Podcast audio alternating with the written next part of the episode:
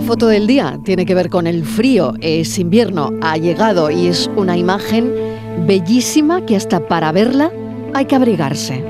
Parecía que no iba a llegar, que este año abrigos, guantes y gorros se quedarían invernando en nuestros armarios. Pero como refleja la imagen del día del fotógrafo Fernando Bustamante para el diario Levante, el frío ha llegado y de qué manera. La nieve cubre montañas, valles y zonas urbanas dejando bellas estampas como la que hoy mostramos. Con mínimas alcanzadas de menos 16 grados en algunos puntos del país, parece que el invierno, aunque un poco tardío, este año promete retomar el tiempo perdido. Las bajas temperaturas que se esperan esta semana también mostrarán la cara más dura del invierno.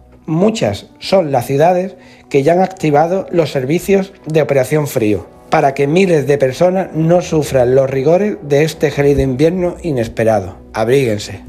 Más cama y comida en los albergues. La foto, ¿quién la ha elegido? Francis Gómez, ¿qué tal? Bienvenido. Buenas tardes, Mariló. La imagen de hoy la ha elegido para la tarde Alex Cea, fotógrafo malagueño independiente que trabaja desde los 22 años para medios nacionales de información general y deportivos, así como para medios locales y agencias.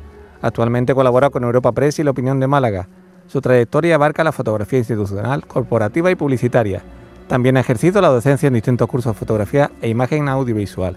En 2019 recibió la mención especial de los décimos premios de periodismo Ciudad de Málaga, organizados por el Ayuntamiento y la Asociación de la Prensa de Málaga, por la imagen de una embarcación de salvamento marítimo llegando al puerto de Málaga tras rescatar del mar Mediterráneo a un grupo de inmigrantes subsaharianos. Esa foto fue realizada para Europa Press.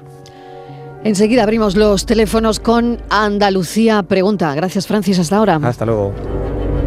La tarde de Canal Sur Radio con Mariló Maldonado. También en nuestra app y en canalsur.es.